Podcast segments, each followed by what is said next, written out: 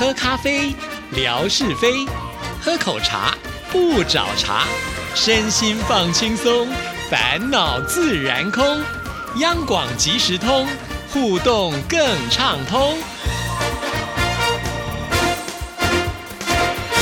亲爱的听众朋友，大家好，欢迎收听今天的央广即时通，我是谭志毅。今天呢，我们要继续金钟入围系列专访。今天为听众朋友邀请到的，哇，是双料入围哦，呃，就是艺术文化奖的柚子 平贝，嗨，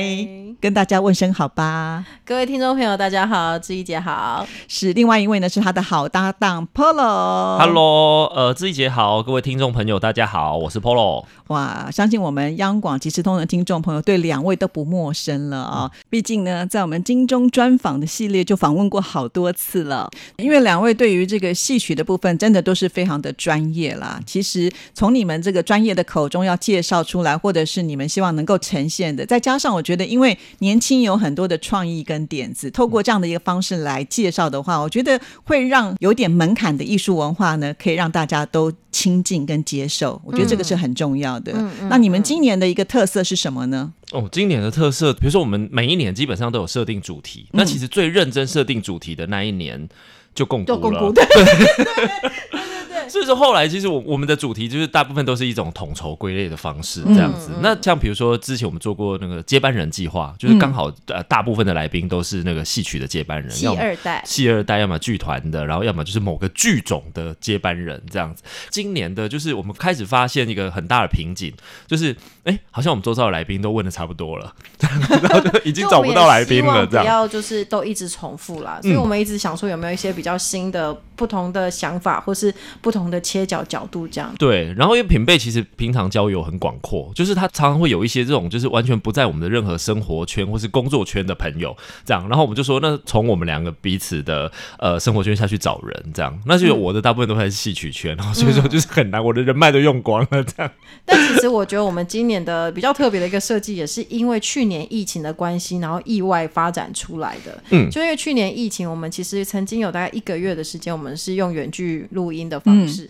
但因为我们两个聊天，虽然说就是很有默契，然后自己也觉得很好笑，可是还是会觉得说节目还是有一个来宾。的火花会比较漂亮，嗯。所以那个时候我们就想说，那我们可以找一些什么样的来宾？嗯。但疫情期间呢，所有的戏都没有演，然后演员呢，他们有的时候为了生计，有演员要去摆摊或者去送外送，就是其实也找不到演员，嗯，也找不到剧场工作者，然后也找不到演出的人员，嗯。所以那时候就想说，那我们不然来想想看有没有什么职业是跟戏曲相关的，嗯，然后就想到我有个好朋友，他其实他的呃职业是法医。但法医这个职业，它其实在以前的戏曲里面的这个职称是叫做古代叫做仵作嘛，就是负责验尸的这样，只是我们现在叫做法医这样子。嗯那比如说刚好请了法医，然后他朋友是又是中医师这样，然后所以我们就想说，哎，那其实这些中医法医跟我们的戏曲好像乍听之下没有关系，可是其实它还是有很多的关联性。嗯所以我们就先从法医的专业，然后开始去谈，呃，比如说戏曲舞台上戏曲故事的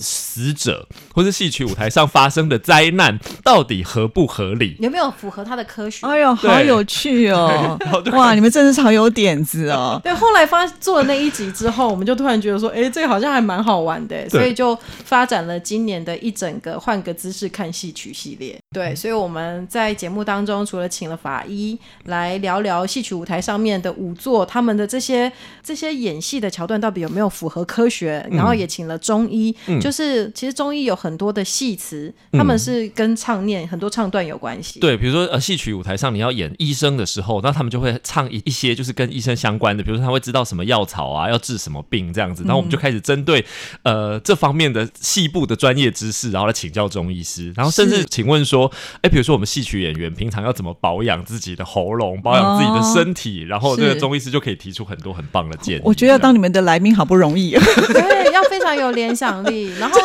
还有一集我自己也觉得很有趣，是其实大部分戏曲演员啊，他们都要非常多的四功五法，嗯唱手眼身法步啊，嗯唱念做打，所以其实他们对于身段的要求是非常高的。但是在我们的生活周遭有很多的演员，其实他们身体都不是很好，因为从小到大他们都这样打啊、扑啊、摔啊，所以我们就请。呃一个整复师，然后跟一个武术演员，他们两个针对戏曲的身段动作，然后去看说，哎，他可能这样需要加强什么位置的肌肉，譬如说演员他有一个翻身。我们就是请整复师去看他的这个翻身，说，哎，像他这个翻身通常会需要用到哪边的肌群，然后整复师就会分析说，哦，这个翻身其实基本上他的核心要很用力，然后再就是他的就是腰椎要怎样，所以他如果想要加强他这个动作的力度的话，他必须要加强他的核心肌群，还有他的背后的这个脊椎的柔软度，就这样。是，所以你的来宾可能就会想说，以前他没有从这个角度去想过这一件事情，对，可是现在用他的专业呢，要去帮你们做分析，对。对来宾来讲也是一种挑战，是是，而且还可以回推到就是老前辈为什么要这样子做戏曲的训练？可能我们会觉得说很不合理啊，就是为什么前辈都要打我哦，就是用用鞭子这样子，然后用打的感觉。可是其实那个打有的时候是对于肌肉的一个提醒，而且甚至其实我们回推透过整复师的分析，就发现哇，原来其实戏曲的训练其实还是有它的根据的。哦，原来如此。以前我们可能就只能看热闹，还不知道为什么一定要用这么严格的方式。看起来应该都是有道理的啦啊，所以我觉得这个节目的贡献非常的大，就不仅是对一些可能还没有踏到这个领域的人能够呢看一些热闹之外，对于一些已经是专业的人，我觉得帮助更大哎。哎哎，那个专业人士你觉得？我我觉得我我跟品贝在做节目，我们其实都是有一很大的一部分是我们要自己做的很开心。嗯，那我们两个在谈这些呃，不管是节目内容也好，或是甚至在访谈的过程中，甚至访谈之后，我们两个都还会一直私下说，今天这集好好有知识性哦。就是连我们两个都没有想过，然后或是连我们今天在吸收的部分都觉得哇，我马上开辟了另外一个天空。对，就是含金量非常的高了。我觉得听众朋友只要听我们央广的节目，绝对呃就是能够当你的好朋友之外，是会让你长知识。那我知道 Polo 你自己本身的专业是在音乐创作的部分，那有没有把你的专业也放在这个节目里头来呢？呃，我倒觉得说，我除了音乐创作之外，就是还有很大一部分是其实是整个戏曲文化的一个接触。我除了当呃音乐的创作者之外，我也当乐手，然后甚至当演员，然后也甚至可能还需要再当呃节目的制作端等等的。那全能呢？也不 不能说全能。他也演戏，那同时他也在教学生怎么样看懂戏曲。哦，所以说其实我觉得在刚好在访谈节目的过程中，我自己也可以吸收很多的养分。这样，所以我倒没有觉得说我会把我的专长放进来，而是我觉得我在节目的过程中真的学到很多，可以再回馈到我的工作上。哎呀，真是非常的谦虚。对，我想呢，品贝你自己的观察呢，跟 Polo 的合作，你觉得最大最棒的地方是在哪里？就是工作的氛围真的是蛮开心的。然后，而且其实我们两个一开始搭档，我是说从这个节目最最最最开始一开始搭档，其实我们都是带着一个就试试看吧，玩玩看吧，也不知道它到底会长成什么样子。嗯，对。然后那个时候一一直都觉得说，那就且看且走，能做到什么时候再说。所以每年的年底的时候呢，Polo 都会。问说，所以我们明年还会有节目？每每年都觉得应该是最后一年，会不会停掉？然后结果到今年，然后我们才突然意识到说啊，在接下去明年就是第五年了。我们今年已经是第四年的直播，然后其实在今年的制作过程当中，我们也收到很多剧团的回馈。然后我们第一次走进剧场的时候，我们竟然。就是在剧场看到，就是剧场的那个谢幕表上面写“感谢台湾不不表”的时候，其实我自己是很感动的，就觉得说哇，我们的节目竟然会被人家放在节目册里面。对对，而且还会有呃剧团就是主动来询问说呃能不能来我们的节目，这样是就是做出口碑了，也就是一个标杆在那里，所以人家才会在什么这种感谢上面呢会把你们放进来，因为他们来上这个节目，我会觉得这是荣耀的一件事情。我觉得有些来宾知道自己能够挑战跟突破，他们也会。非常的开心，就好像说他从 从来没有想过说，呃，一个什么中医，他居然要在剧场里面去讲有关于，哎，前面这些唱词是不是跟他们有关联？就是有没有真正的道理在？这个有的时候我们真的是很难想，尤其像我们是门外汉的人，真的没有想过这样的问题。可是透过你们这样一讲的时候，我们就觉得，哎，好像很有道理，耶，对不对？因为大家都会觉得说，那个戏曲舞台上啊，演的都太夸张。但其实我们这样子访谈了一轮职人下来，发现其实都还蛮在合理的这个解释里面的，是是你们两个厉害吧？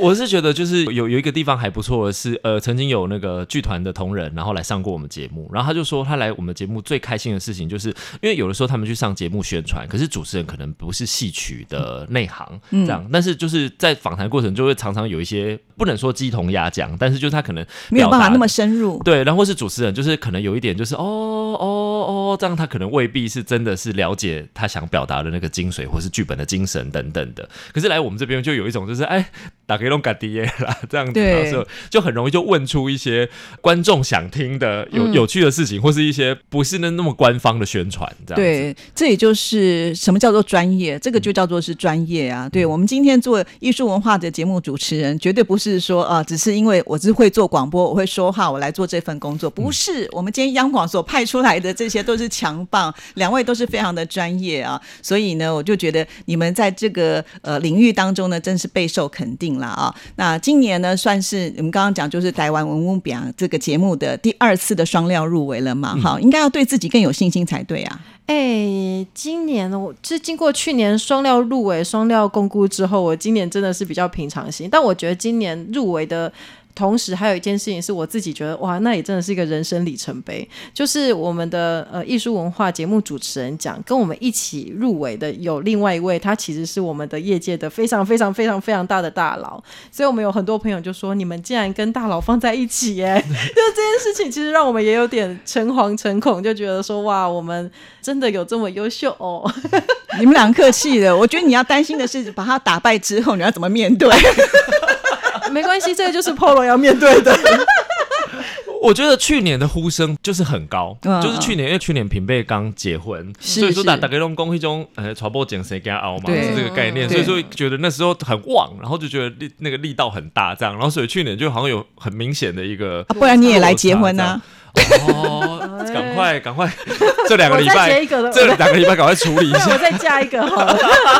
对，我跟我先生在讨论一下。对对对，就为了这个冲一下传播奖谁家熬，这样第二次双料入围了。要不然就是再拼一下啦，传播奖谁家熬，阿伯先嘛不要紧啦，先无先 这样。好像也是一个，不能大家都用这一招啊，对。不过呢，就可以看得出来，你看，虽然他们是后辈啊，可是今天已经跟前辈站在一个平台上，那已经是非常了不起的一件事情了。觉得诚惶诚恐，但是也觉得很荣幸，真的很荣幸，就是大师的节目。其实我们也是很常关注，然后也是他的听众，然后我们也觉得说，哦，他。讲的深度跟讲他的内容，在我们现在这个年纪，还有我们现在累积的是比较难可以达到他的程度。哎呀，客气了，您真的是客气。我觉得你们节目也很棒，尤其是两个人主持跟一个人又不太一样了，对不对？因为我们也会发现，就是入围里面会有，就是有一些人是一组人的，因为我们自己在做节目，很知道就是必须一定要达到一个契合度，再加上我们还要再去访问别人的时候，什么时候该接话，那个真的不是说你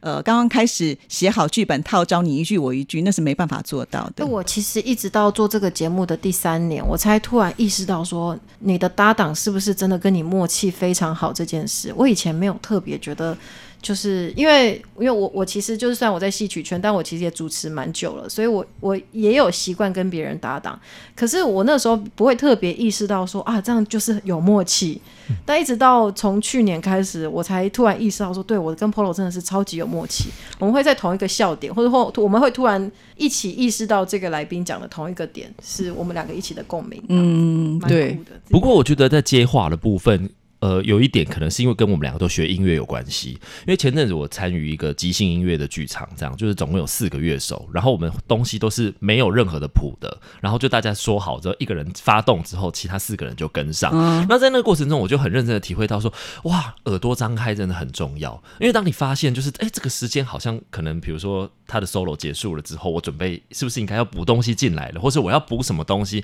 其实当下的那个反应要非常的直接明确，可是耳朵张开就就。在那个时候的我，突然间觉得耳朵很重要。那我跟平贝的的那个合作过程，就是哎，好像我们两个都是学音乐，所以好，是不是有一个天生的这个技能？应该是绝对有啊，因为呃，就好像刚才提到音乐的即兴的部分嘛，大家都是有机会可以表现。然后呢，当别人表现的时候，我还要帮他衬托，是啊，所以这个是很重要。这是一般没有学音乐的人达不到这样的一个效果的呢。对，但我觉得我们两个有默契到，就是我们两个放空也会同时放。